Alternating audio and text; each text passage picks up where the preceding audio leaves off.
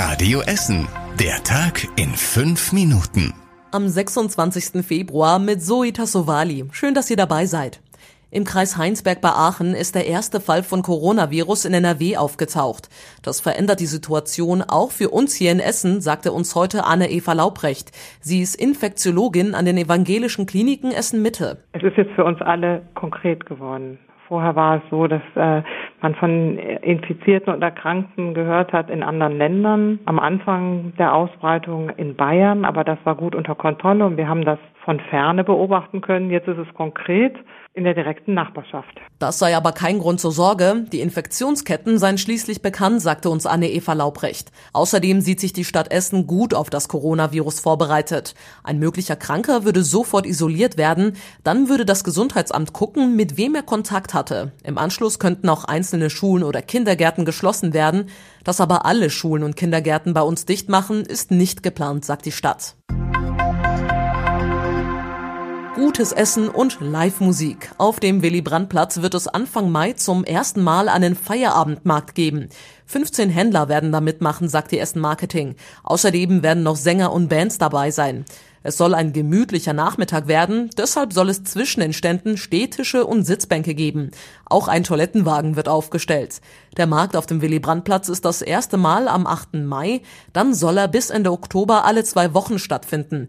Zuletzt gab es auch schon einen Feierabendmarkt auf dem Weberplatz in der Innenstadt. Der wird aber nicht fortgesetzt. Jetzt ist klar, der ausgefallene Karnevalsumzug in Kettwig wird nachgeholt, allerdings erst nächstes Jahr. Eigentlich ist der Umzug in Kettwig nur alle zwei Jahre.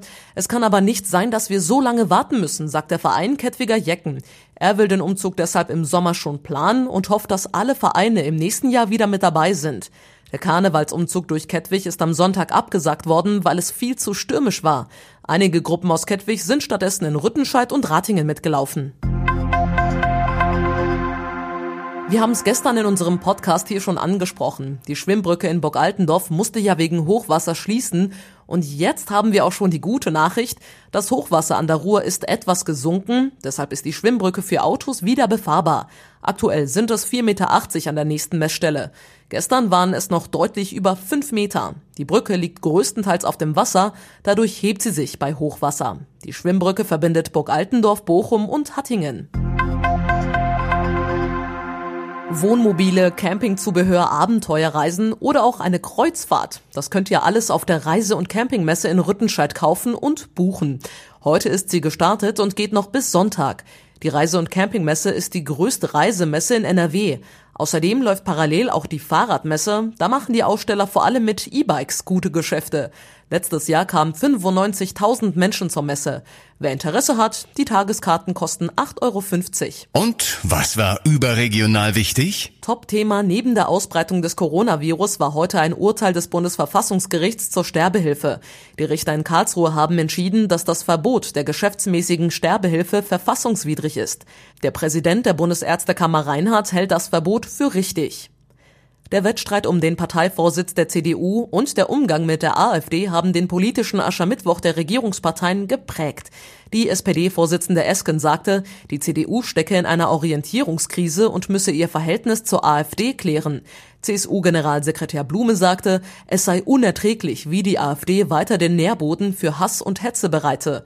Grünen-Chef Habeck forderte ein härteres Vorgehen der Behörden gegen Rechtsextremismus. Und zum Schluss der Blick aufs Wetter. Morgen bleibt es meistens bewölkt, teilweise wird es aber sehr, sehr regnerisch, also vergesst euren Regenschirm nicht.